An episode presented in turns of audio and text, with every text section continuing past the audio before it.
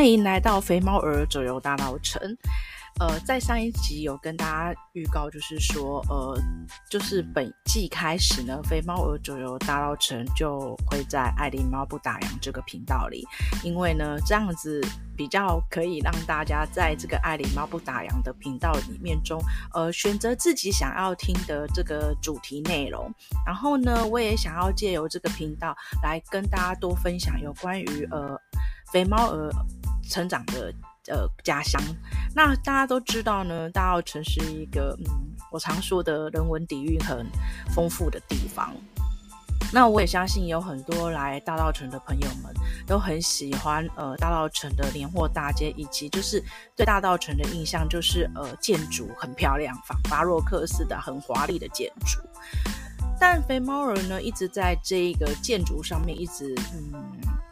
我并没有有任何的反对，但是我自己个人是觉得，就是说，呃，每次看到很多走读的朋友们来，然后看到很多的呃走读的老师或者文学呃文史老师，他们都很认真很认真，呃，在跟大家分享大稻城的一切一切，但是呢，总是会让我听到，就是说他们对建筑的这个嗯。讲建筑这个部分呢，就会特别的强调，以及特别的显示出他们非常专业。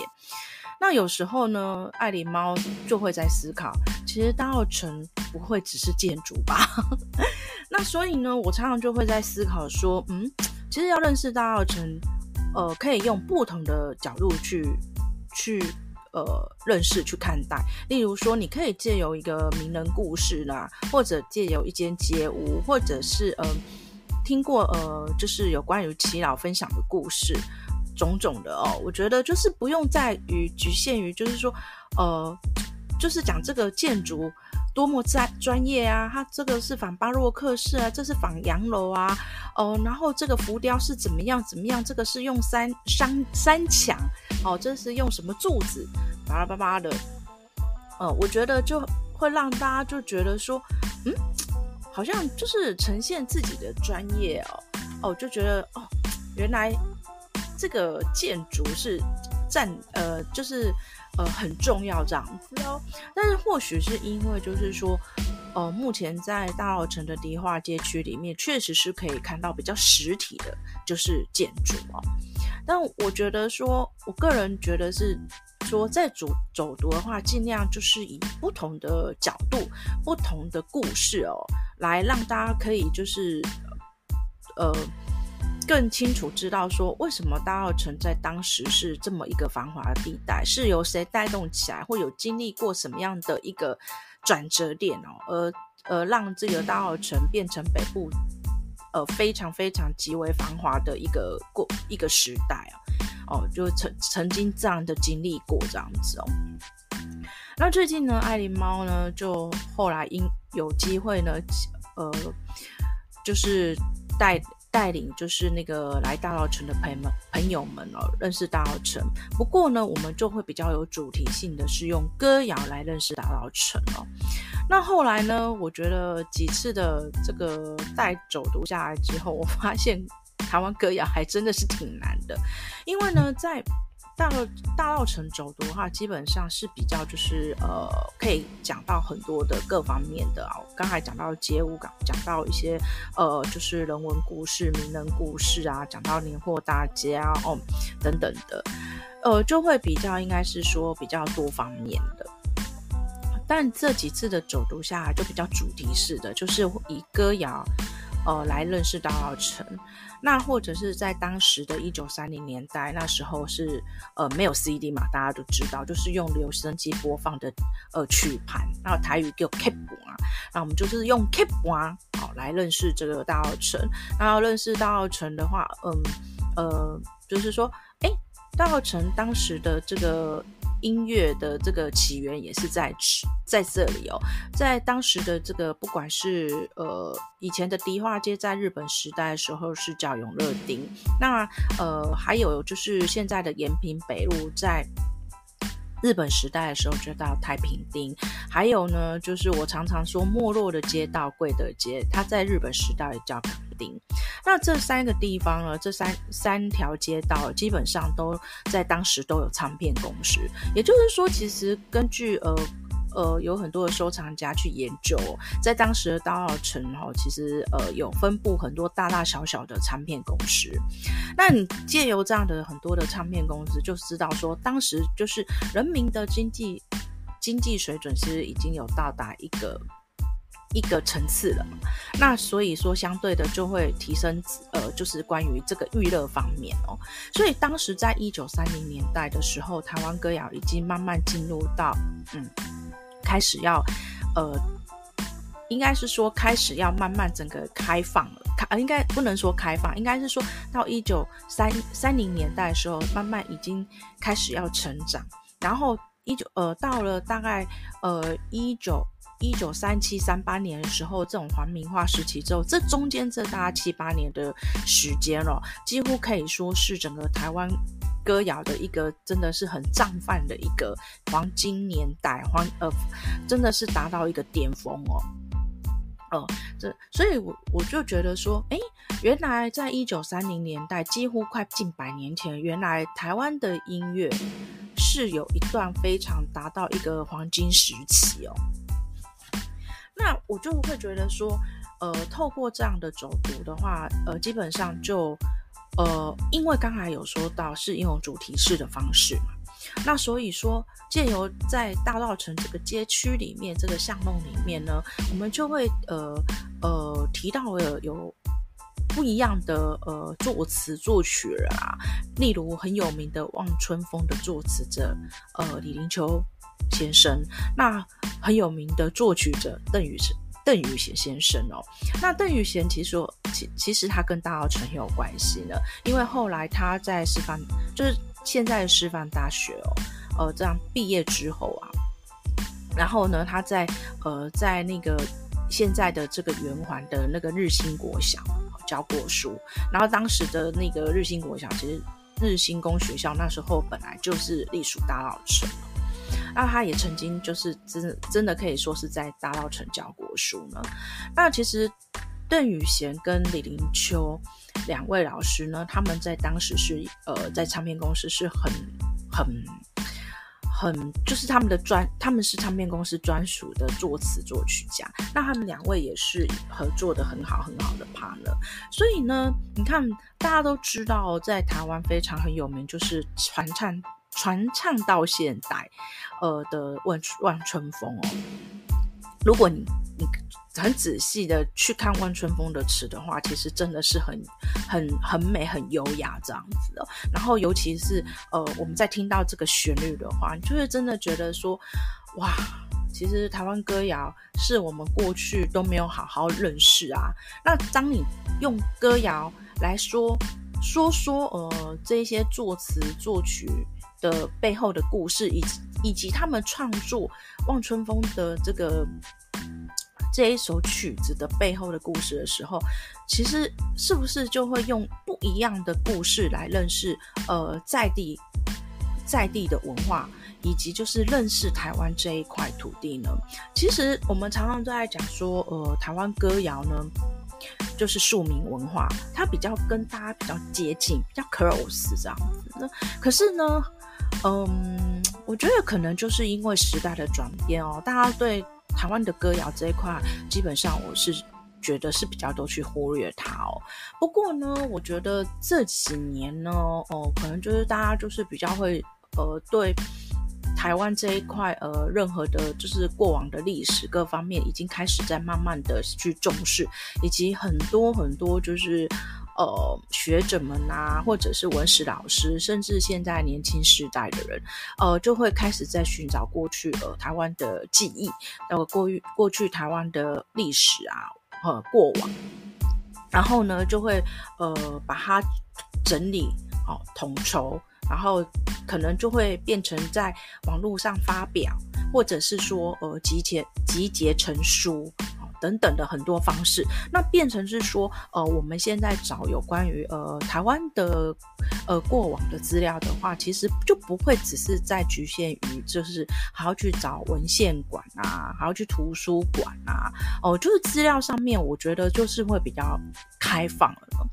那讲到这个歌谣的部分的话，我就觉得我很佩服，就是很多的收藏家哦，嗯。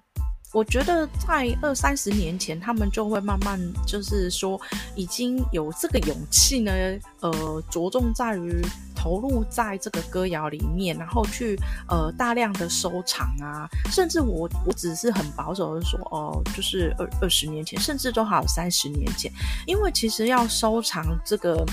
近百年前的这个 capo 啊，或者是留声机的话，这绝对不是只是这个短暂的时间，这一定是长期、长期的时间去收集、去寻找。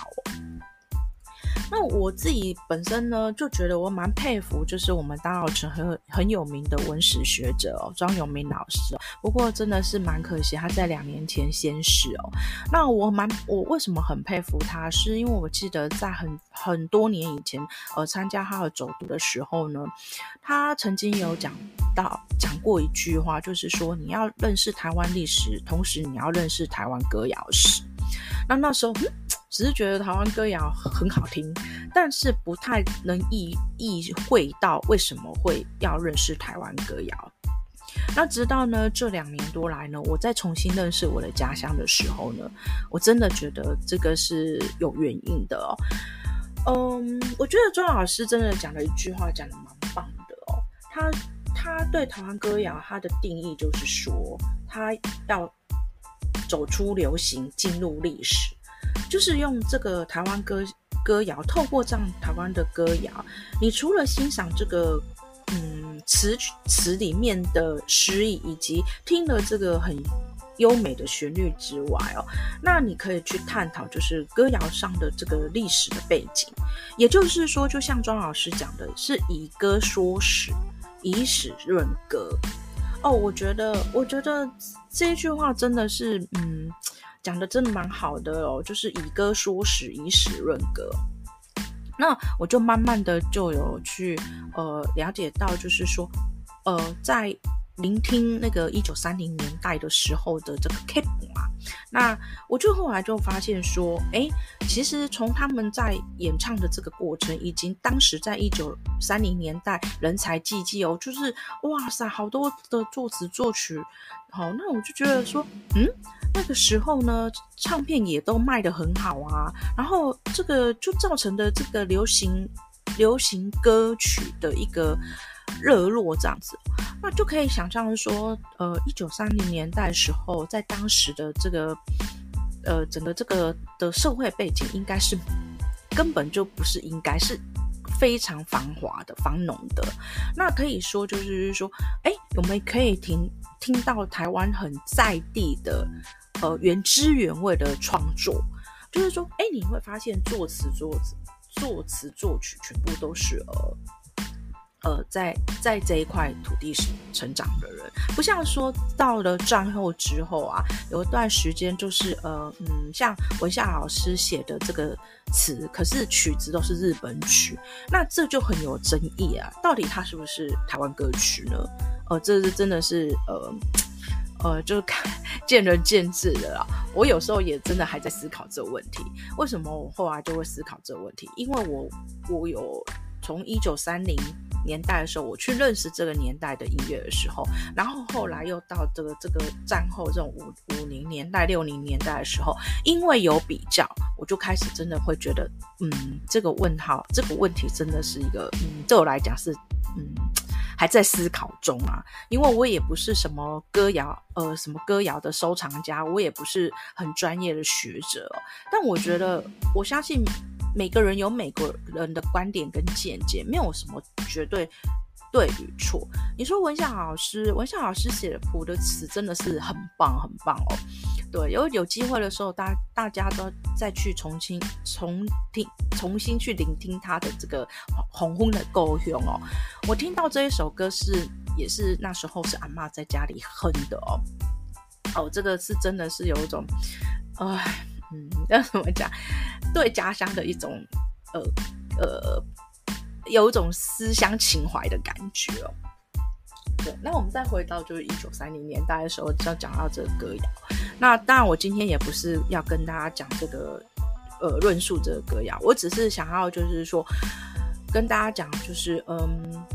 来大稻城的时候呢，就是可以用比较宽广的视野呢来认识这个区域呢。其实我常常都觉得大稻城蛮可惜的，就是说，呃，嗯，有很多的，就是呃，嗯。呃，人文的一些故事呢，或者是这个被忽略的这种庶民文化的台湾歌谣，它其实是被忽略了。但是呢，我我觉得慢慢的，还是有些人他会很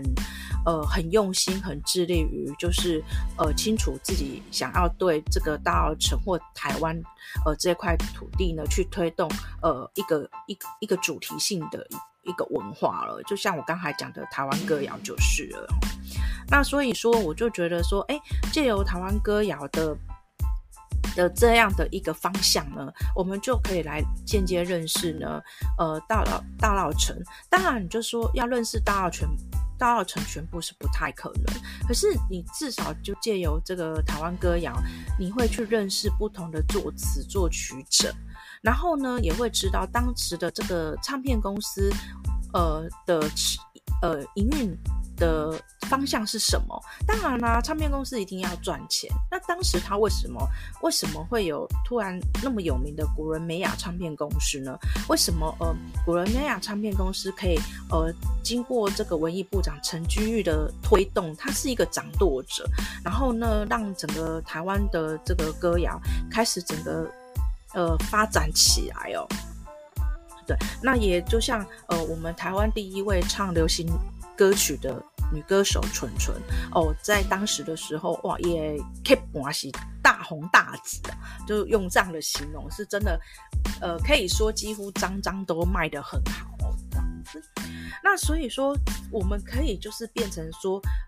不是只有用歌谣来认识大稻城，也就是等于说利用这个歌歌谣来认识